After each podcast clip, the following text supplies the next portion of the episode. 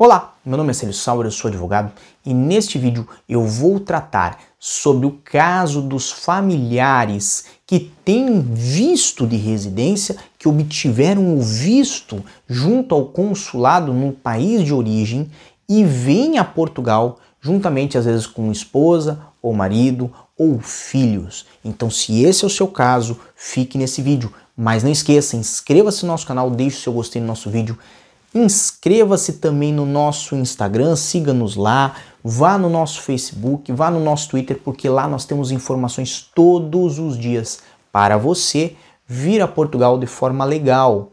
E mais, nós estamos com uma meta de alcançar 25 mil inscritos e nós contamos com você para que compartilhe os nossos vídeos. Pode ser este, pode ser qualquer outro vídeo aqui do nosso canal, em seus grupos de WhatsApp, do Facebook, porque nós queremos que este canal cresça até o final desse 2019 e nós possamos iniciar 2020 com muita produção de conteúdo para você.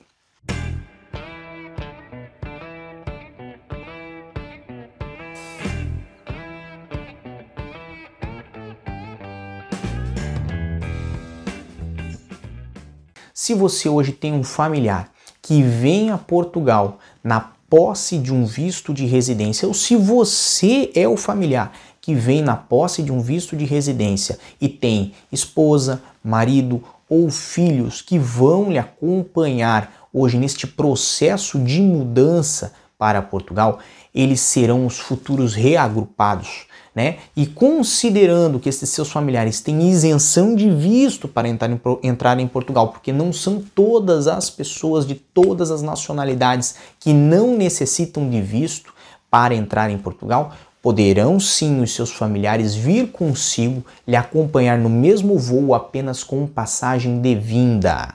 Isto tem sido tolerado porque a intenção dos familiares é realizar o processo de reagrupamento e quando a pessoa tem a isenção de, vistos, de visto, como ocorre com muitas nacionalidades, existe a possibilidade de realizar este processo diretamente aqui em Portugal. Para todos os outros casos onde a nacionalidade daquelas pessoas que vão ser reagrupadas não permite a isenção de visto, ou seja, as pessoas necessitam de visto, mesmo que seja para fazer turismo em Portugal ou na Europa, o chamado visto Schengen.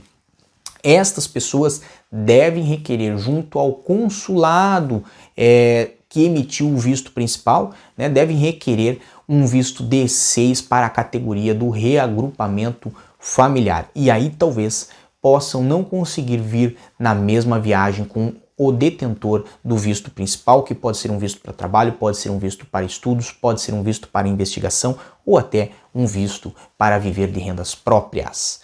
Perfeito? Então, para mais informações como essa, acesse www.diariodacidadania.com e desejamos a todos, como sempre, muita força e boa sorte.